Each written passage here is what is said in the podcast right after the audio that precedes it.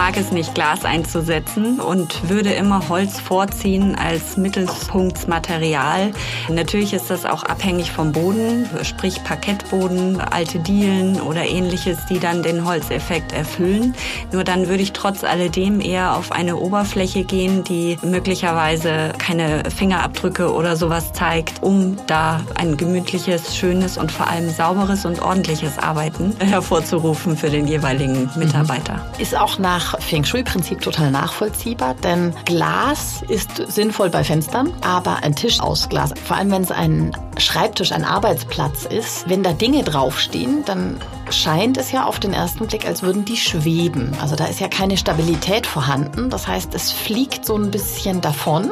Und insofern würde auch die Arbeit oder das Resultat der Arbeit davon fliegen. Und insofern ist tatsächlich da eine stabile Grundlage sinnvoller.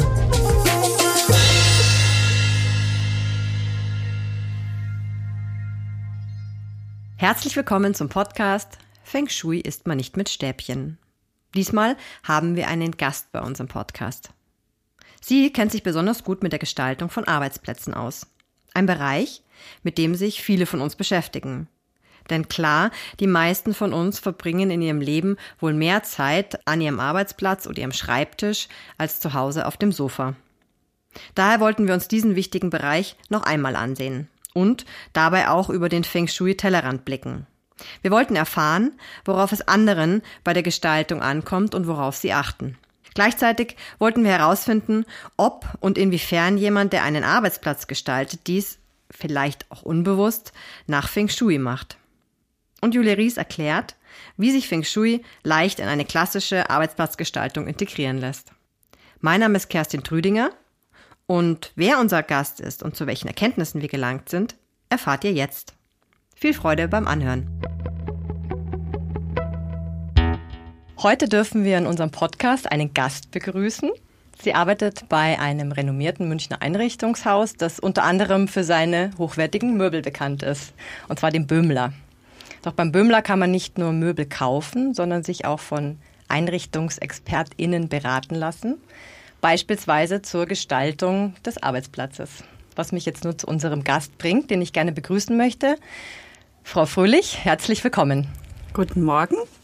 guten Morgen. Und Frau Ries, Julia, guten Morgen dir auch. Guten Morgen. Ich freue mich ganz besonders, heute hier zu sein und möchte mich auch für die Einladung von Frau Fröhlich bedanken, dass wir die Aufnahme hier in diesen wunderschönen Räumlichkeiten machen dürfen. Sehr schön. So, Frau Fröhlich, erzählen Sie doch einmal ganz kurz, in welchem Bereich Sie bei Böhmler tätig sind und was dort Ihre Aufgabe ist. Mhm. Wir befinden uns hier im zweiten Obergeschoss des Böhmler Einrichtungshauses, wo ich für die Böhmler Büro und Objekt die gewerblichen Einrichtungen plane mit meinen Kollegen für diverse Projekte. Und hier wird mehr der Großbereich der Projekte geplant, sprich mehrere Arbeitsplätze, dreigeschossige Neubauten, wo kommt die Beleuchtung hin, welche ergonomischen Vorteile können wir ausnutzen, um dem Mitarbeiter ein schönes neues Arbeiten zu ermöglichen. Äh, wir haben weiterhin den Trend beobachtet, dass viele der neuen Auftraggeber entsprechend auch die Leute wieder vom Homeoffice zurückbewegen wollen ins Büro und dort ähnlich dem äh, heimischen Wohnraum Collaborative Working Spaces einrichten wollen. Mhm. Das kann sein, dass es einen Hochtisch gibt äh, mit Kühlschrank, wo die Leute dann nach der Arbeit ihr Afterwork-Bier trinken können, ähm, einfach damit ein bisschen mehr Sozialraum auch entsteht im Büro. Mhm. Und äh, das ist meine Aufgabe. Und wollen Sie uns einfach mal auf diesen Weg bei diesem Prozess mitnehmen? Wie gehen Sie so eine Planung eines Arbeitsplatzes an? Der Kunde kommt und stellt erstmal seinen Anspruch vor und den versuchen wir dann zu verknüpfen, auch natürlich mit der Höhe des Budgets und wie sieht dieser Anspruch genau aus? Ist es ein Neubau? Ist es ein Altbau? An welcher Lage ist es? Das spielt auch eine sehr große Rolle für die Repräsentation. Und dann wird eigentlich Raum für Raum geplant. Man macht dann eine Art Inhaltsverzeichnis, was in dem jeweiligen Raum reinpassen könnte, auch den ergonomischen Anspruch äh, gerecht wird. Höhenverstellbare Schreibtische, äh, will der Kunde vornehmlich Holz oder äh, will er Designermöbel haben, was möchte er gerne haben. Mhm. Und so tastet man sich heran. Dann haben wir hier eine sehr nette Kollegin, die Frau Zeimer, die die ganze Planung zeichnet, was natürlich für den Endkunden ganz toll ist, weil er dann ein Bild vor Augen bekommt von seinen Räumlichkeiten. Und ich mache das natürlich mit einer großen Leidenschaft. Also ich liebe meinen Beruf und möchte einfach, dass der Kunde sehr zufrieden rausgeht und auch in ein oder zwei Jahren immer noch sagen kann, schön, das hat äh, Böhmler Büro und Objekt gemacht, äh, wir sind sehr zufrieden. Mhm. Sie hatten jetzt vorhin auch für einen ganzen Bürogebäuden gesprochen. Da stelle ich mir jetzt auch so Großraumbüros drin vor. Wie kann man die denn gestalten, dass man auch den individuellen Bedürfnissen eines jeden Mitarbeiters da gerecht wird?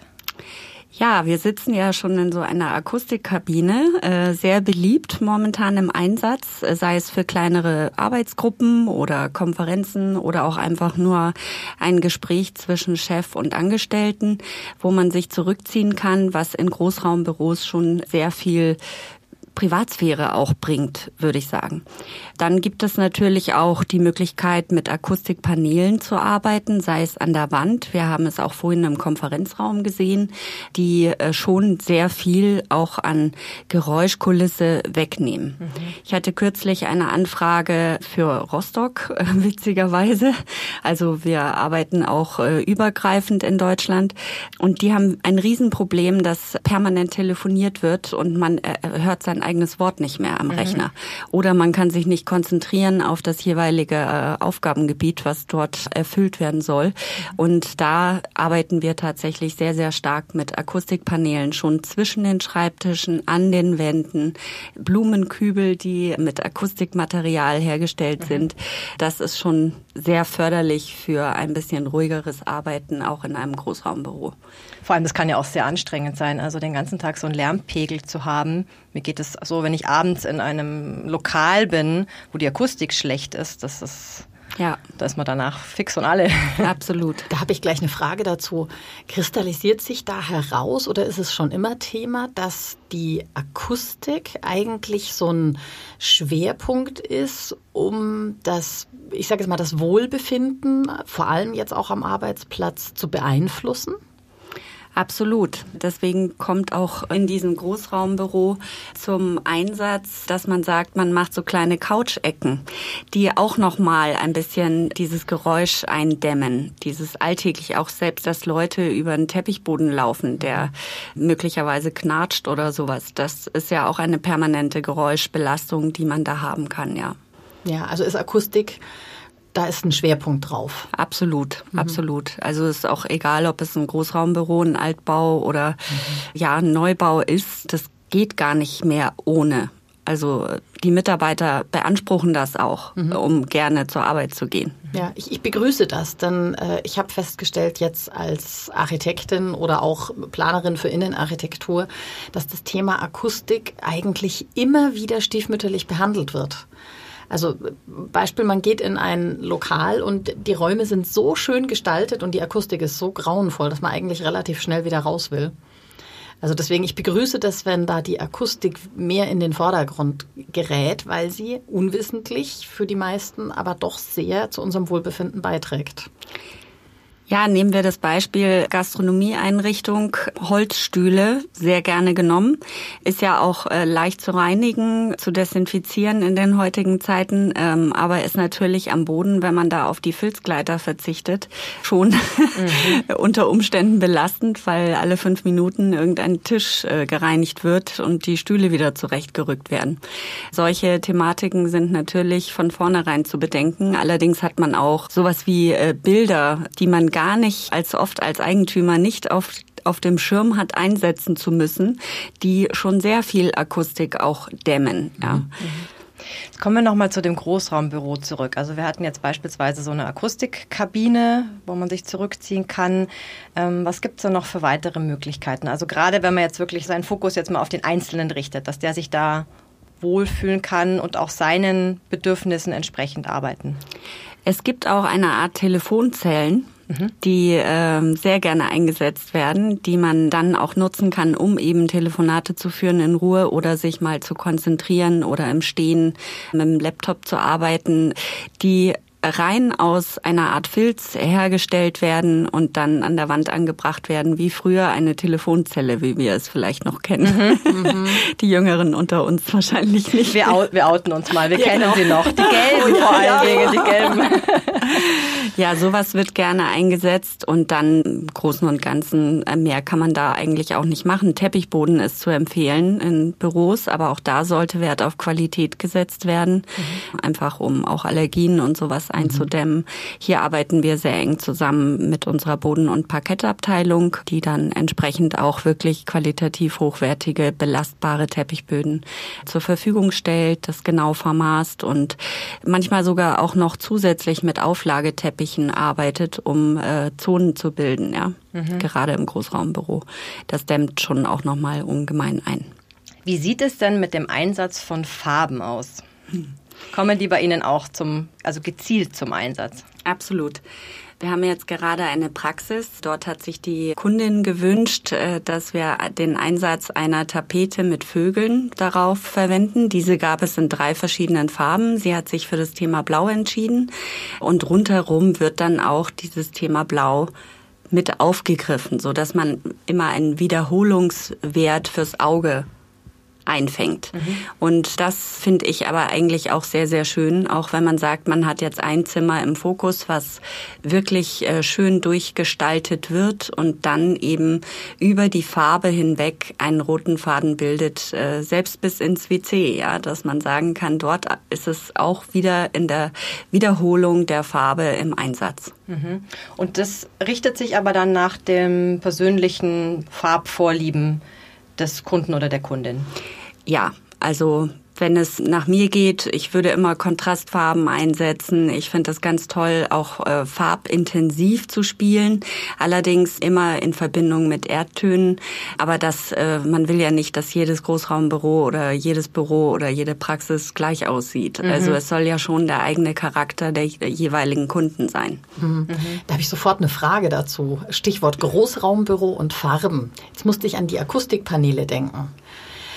Arbeiten Sie da auch mit unterschiedlichen Farben? Also ich stelle mir gerade vor, es gibt jetzt die Variante, man hat lauter graue oder erdfarbene Akustikpaneele zwischen den Schreibtischen. Oder man bringt da auch was Buntes rein, unterschiedlich. Also dass vielleicht auch die einzelnen Mitarbeiter dort sich das aussuchen können. Der eine sagt, ach, gelb finde ich toll. Der nächste sagt, ach nee, ich nehme den mit dem Rot. Ja, witzigerweise sind äh, die Leute oft gerade in den Großraumbüros gar nicht so unbedingt daran interessiert, selber die Auswahl zu treffen.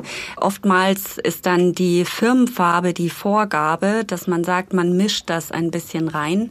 Jetzt bei dem Kunden mit dem Großraumbüro, von dem ich gerade berichtet habe, ist es jetzt die Farbe gelb, aber zu gelb würde ich jetzt diese Räumlichkeiten auch nicht gestalten, nur mit Akustikpanels, weil mhm. dann ist es wieder keine Einrichtung, sage ich jetzt mal im Sinne des Kunden, sondern einfach damit man die Farbe plakativ irgendwo untergebracht hat. Und das ist nicht der Sinn und Zweck. Deswegen mische ich das in diesem Fall mit Grau, auch was Bodenbelag und Wandfarben und ähnliches anbelangt, einfach damit man wieder einen Kontrast hat. Mhm. Und äh, den finde ich einfach wichtig, um auch einen Fokus zu setzen für mhm. den Mitarbeiter, dass man einfach auch mal auf was anderes gucken kann. Mhm. Verraten Sie uns, wie Ihr Arbeitsplatz gestaltet ist. Wurde da das eine oder andere, was wir jetzt auch schon besprochen haben, berücksichtigt? Auf jeden Fall. Ich bin freundlicherweise gerade erst in dieses Büro gezogen und es wurde gerade neu hergerichtet. Wir haben äh, einen hellen Creme-Beige-Ton an den Wänden, der für mich äh, sehr angenehm ist. Also ich bin froh, dass ich nicht auf eine hartweiße Wand gucke, denn wie wir gerade schon sagten, Farben beeinflussen schon, meiner Meinung nach. Und auch einen Teppichboden und natürlich ein Akustikpanel, denn meine Kollegin und ich teilen uns das Büro und äh, das ist dann schon angenehmer, wenn man telefoniert, wenn man einfach ein bisschen abgegrenzt ist. Mhm. Wie sind denn Ihre beiden Schreibtische angeordnet in dem Büro? ich dachte mir schon, dass die Frage kommt. ähm, die sind mitten im Raum. Ich gucke Richtung Fenster und meine Kollegin guckt Richtung Tür. Ähm, sitzen Sie sich gegenüber? Wir sitzen uns gegenüber. Dazwischen ist dieses Akustikpanel. Aber wir haben einen freien Gang ähm, rechtsorientiert zum Fenster, wo wir beide entlang laufen können. Ja. Mhm. Und haben Sie sich Ihren Schreibtisch ausgesucht? Also bewusst dafür entschieden, mit dem Rücken zum Fenster und mit dem Blick zur Tür, nein, andersrum, mit, der, mit dem Rücken zur Tür und mit dem Blick zum Fenster zu gucken? Nein, der wurde mir tatsächlich zugewiesen, muss aber auch sagen, Sie haben ja in Ihrem letzten Podcast darüber berichtet, fand ich auch sehr interessant, dass man bestimmte Himmelsrichtungen berücksichtigen sollte, beziehungsweise die Tür nicht im Rücken und so weiter äh, haben sollte, habe ich auch drüber nachgedacht in dem Moment. Aber letztendlich äh, in einem modernen Büro bewegt man sich ja auch viel ja, dass man mit Kollegen äh, spricht, äh, zu anderen Arbeitsplätzen geht. Und äh, eine leichte Drehung kann man ja einsetzen, habe ich gelernt, mhm. die äh, dann schon auch so verwendet wird, also von mir auch verwendet wird. Ich, äh, wir haben zwei Bildschirme, äh, das heißt, man sitzt automatisch entweder zu dem einen Bildschirm oder zu dem anderen Bildschirm gerichtet, die auch leicht angeschrägt sind. Insofern sitze ich nicht gerade mit dem Rücken zur mhm. Tür, würde ich sagen. Jetzt habe ich natürlich gleich sofort die provokante Frage. Wenn ich jetzt eine Feng Shui-Analyse von Ihnen machen würde und es würde herauskommen, dass eine förderliche Richtung nicht die ist, wo Sie direkt zum Fenster blicken, sondern ich stelle jetzt mal eine Zahl in den Raum, 15 bis 20 Grad gedreht. Mhm. Hätten Sie die Möglichkeit, Ihren Schreibtisch zu drehen? Oder würden Sie da auf Schwierigkeiten stoßen hinsichtlich insgesamt der Einrichtung oder Ihre Kollegin? Wie, wie wäre das denn? Also ich glaube, äh, das Büro ist relativ klein und vom der möglichen Anordnung des Platzes ist es wahrscheinlich ein bisschen schwieriger, weil wir uns da nicht so frei, äh, sage ich jetzt mal, im Raum bewegen können. Man muss ja auch arbeitsschutzrechtliche Maßnahmen berücksichtigen, sprich, dass äh, die Gänge mindestens einen Meter breit sind, dass man hinter dem Arbeitsplatz einen Meter hat. Sie werden lachen, solche Dinge werden auch kontrolliert. Das ist in Deutschland einfach Maßgabe, dass man auf diese Dinge eben zusätzlich achten muss. Das heißt, wenn wir es drehen würden, dann wären diese Maßnahmen nicht mehr gegeben, weil das Büro zu schmal ist. Mhm. Äh, insofern wäre das in dem Fall wahrscheinlich schwer möglich. Aber ich denke, dass das durch die Bildschirmpositionierung mhm. wahrscheinlich schon gewährleistet ist, dass mhm. man sich sowieso am Schreibtisch dreht. Mhm. Und den Schreibtisch habe ich mir nicht selber ausgesucht, der wurde mir auch gegeben.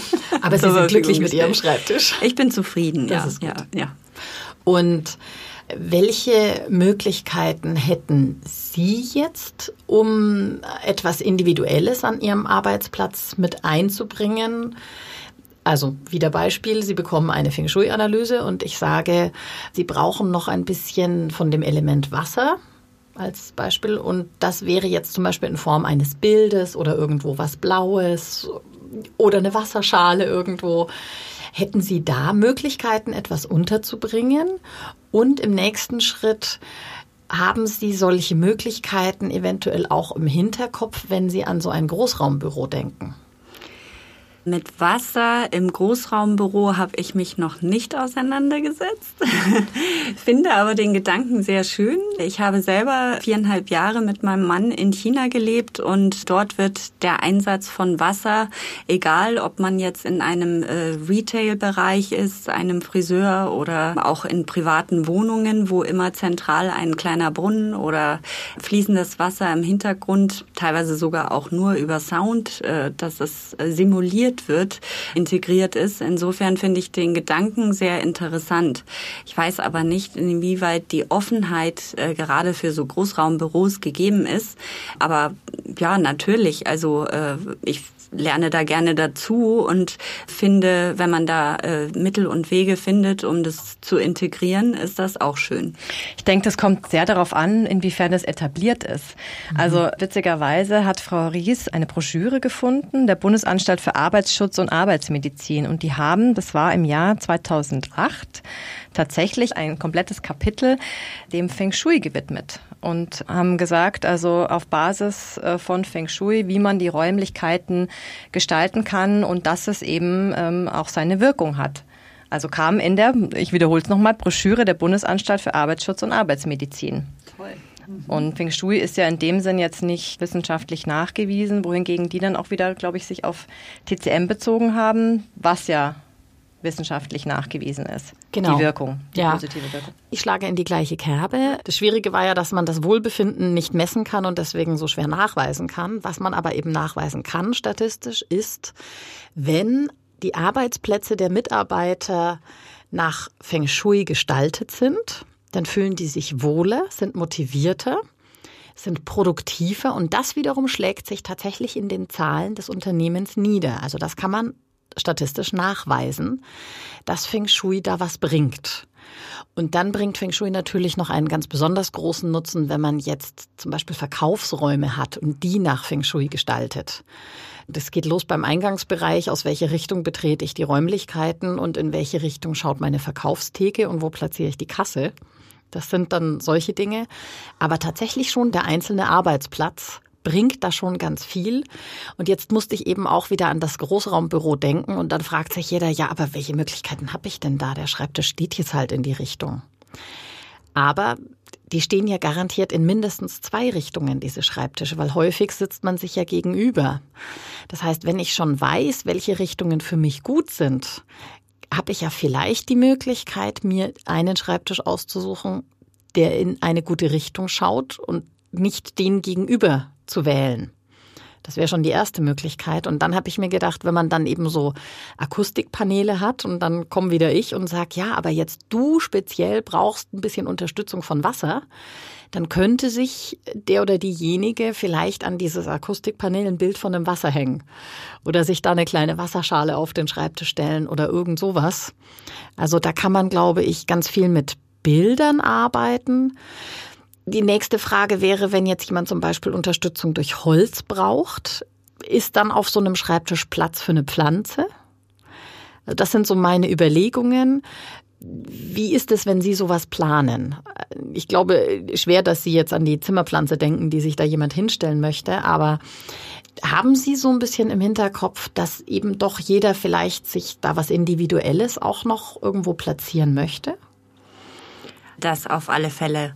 Das Gute an den Akustikpaneelen ist, dass man dort Bilder auch anpinnen kann, wie Sie schon gesagt haben. Das habe ich bei meiner Seite des Schreibtisches tatsächlich auch gemacht. Und das ist auch ein zusätzlicher Zweck der Akustikpaneele, äh, sei es jetzt äh, nur planerische Zeichnungen dort anpinnen zu können, aber eben auch ein Bild von einer Gestaltung, die einem besonders gut gefällt. Oder in meinem Fall ist es die Vogeltapete gewesen, denn äh, die Idee für das Wartezimmer fand ich doch sehr schön. Ja, und natürlich äh, Wasser beziehungsweise ähm, Ablageflächen für äh, Pflanzen und so weiter, die sind eigentlich, ich würde sagen, zu 80 Prozent berücksichtigt in der Planung. Mhm. Also sei es, man hat dann die Fensterbänke direkt nebendran oder ein Regal oder ein Sideboard, wo sowas integriert werden kann, auf alle Fälle ich habe ja vorhin diese Broschüre schon erwähnt. Interessanterweise ist es jetzt in den aktuellen Broschüren, ist das Wort Feng Shui nicht mehr mit drin. Gell? Äh, Komisch, das wurde rausgenommen. Inhaltlich, glaube ich, aber ist es bestehen geblieben, sozusagen die Herangehensweise. Jetzt angenommen, aber in so einer offiziellen Broschüre wäre das verankert. Könnten Sie sich vorstellen, dass Sie dann da mehr darauf eingehen würden? Also hätte das dann auch ein anderes Standing und würden Sie das dann als Grundlage heranziehen? Man kann sowas auf jeden Fall auch in den Präsentationen mit einfließen lassen und damit eine äh, größere, ich möchte jetzt mal sagen, Fangemeinschaft dafür finden, auf alle Fälle oder zeugen. Das ist sicherlich äh, möglich. Ich glaube auch, dass man gerade mit äh, Großraumbüro-Entscheidern, die dann äh, die neue Arbeitstischplanung machen, vielleicht mehr Gehör findet, wenn so etwas auf einer ja neutralen Plattform wie äh, der Arbeitsagentur war das, ne? Entsprechend promotet wird und äh, nicht nur von uns behauptet wird, mhm. ja, äh, sondern eine Grundlage ist da sicherlich hilfreich, weil viele das gar nicht auf dem Schirm haben. Oftmals ist es dann auch so, wenn die Firmenfarbe blau ist, wird dann ein blauer Teppichboden, eine blaue Akustikpaneele und so weiter und das soll dann schön sein und dann hat man vielleicht noch hellgraue Schreibtische äh, mhm. im Zweck. Also das funktioniert so nicht. Mhm. Ähm, insofern muss man die Leute auch erstmal von so einer Idee begeistern begeistern und das geht am besten auf Grundlagen, die man äh, ja vielleicht einfließen lässt.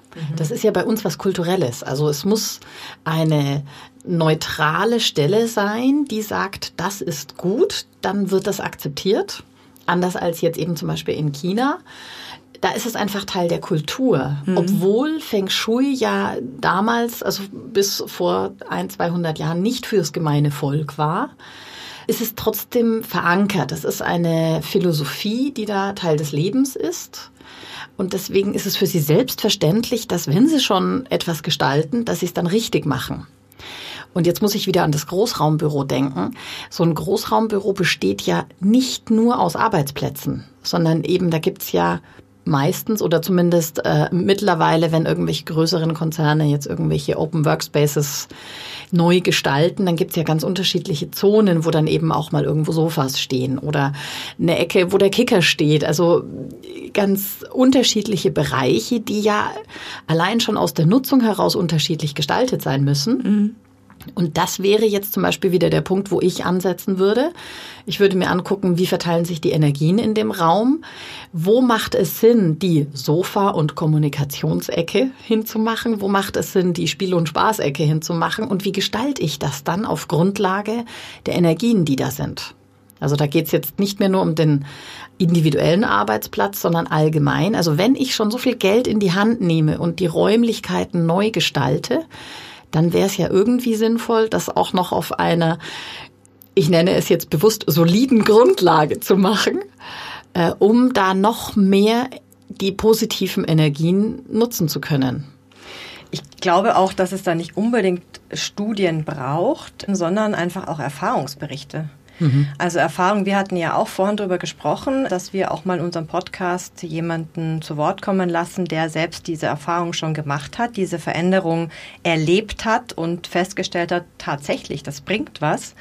Und das ist ja im Endeffekt dieses Empfehlungs Management, Marketing, wie man es auch immer nennt. Also wenn mir ein Bekannter oder eine Freundin erzählt, du, ich habe das gemacht und wow, also ich mir geht's jetzt wirklich einfach besser, ich bin zufriedener, ausgeglichener, was auch immer, dann glaube ich das. Und wenn ich das von mehreren höre, dann brauche ich nicht jetzt unbedingt eine Studie, wo ich das nachschlagen kann.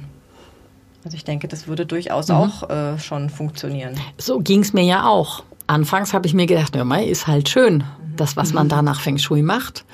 Und dann so nach dem fünften, sechsten Zufall in Anführungszeichen, äh, habe ich mir gedacht, okay, das kann jetzt kein Zufall mehr sein, dass sich das deckt. Also zum einen, wie die Menschen so sind und was sich daraus entwickelt, wenn man das Ganze nach Feng Shui gestaltet. Oder eben auch das Beispiel mit, ich mache eine Feng Shui-Beratung für eine Gestaltung, die eigentlich erst dieses Jahr umgesetzt werden wird. Mhm.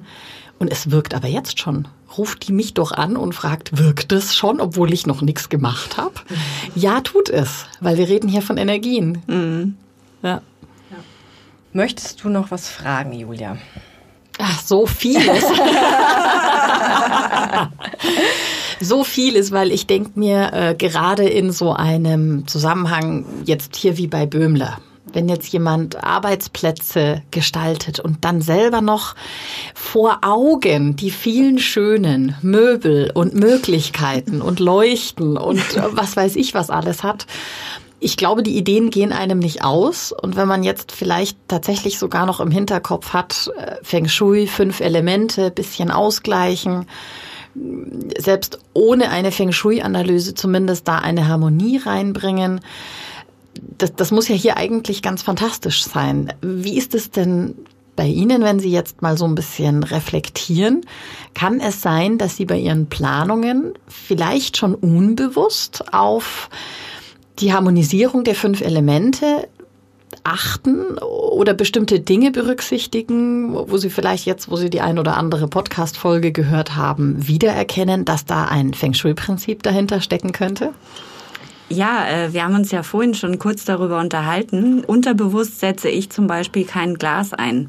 Ich mag es nicht, Glas einzusetzen und würde immer Holz vorziehen als mittels Schnittpunktsmaterial, egal ob für ein Großraumbüro oder kleinere Büros. Äh, natürlich ist das auch abhängig vom Boden. Wir hatten vorher ja auch den Unterschied Altbau, Neubau. Da sind oft ganz andere Bodengegebenheiten, äh, sprich Parkettboden, äh, alte Dielen oder ähnliches, die dann den Holzeffekt erfüllen.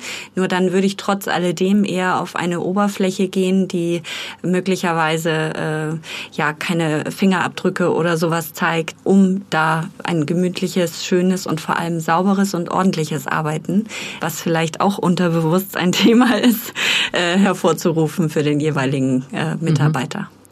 Ist auch nach äh, Feng Shui-Prinzip total nachvollziehbar, denn Glas ist sinnvoll bei Fenstern. Aber ein Möbel aus Glas, also ein Tisch jetzt ganz im Speziellen, vor allem wenn es ein Schreibtisch, ein Arbeitsplatz ist, wenn da Dinge draufstehen, dann scheint es ja auf den ersten Blick, als würden die schweben. Also da ist ja keine Stabilität vorhanden. Das heißt, es fliegt so ein bisschen davon.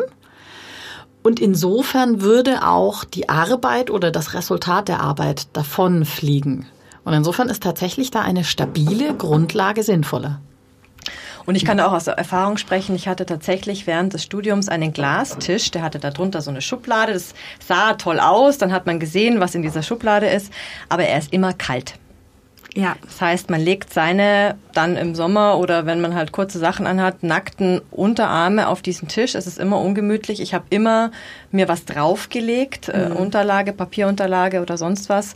Also es ist kein optimaler Arbeitstisch. Mhm. Ja.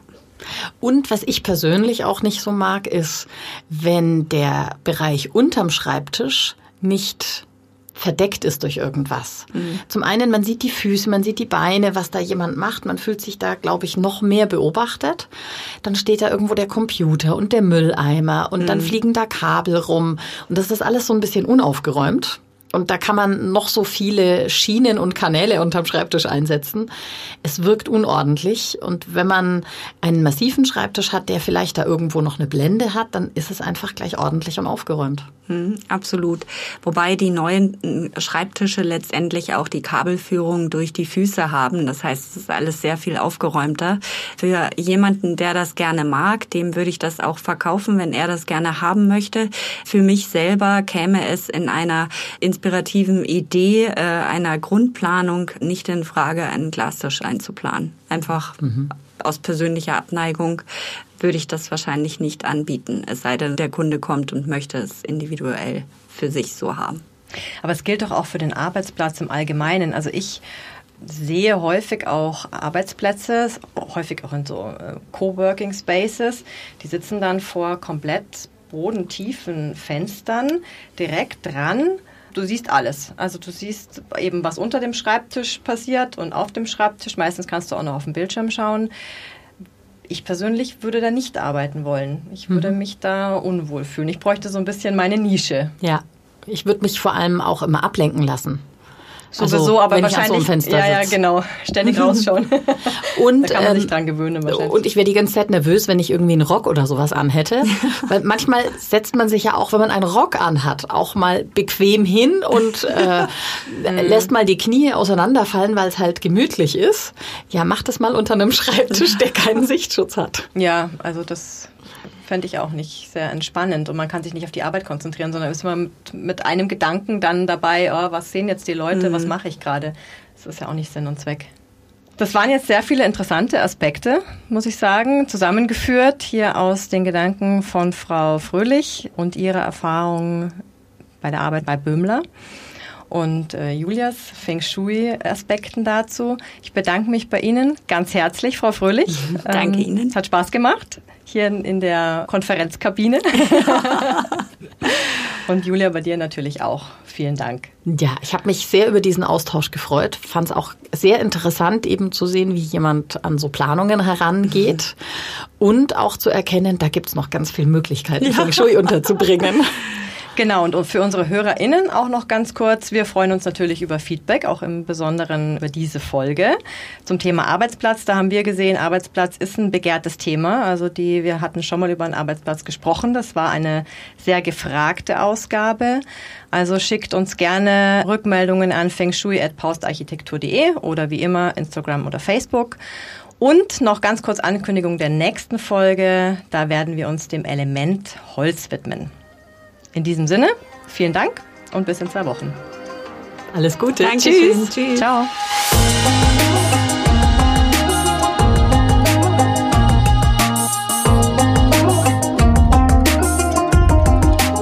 Dieser Podcast wurde produziert von Kerstin Trütinger.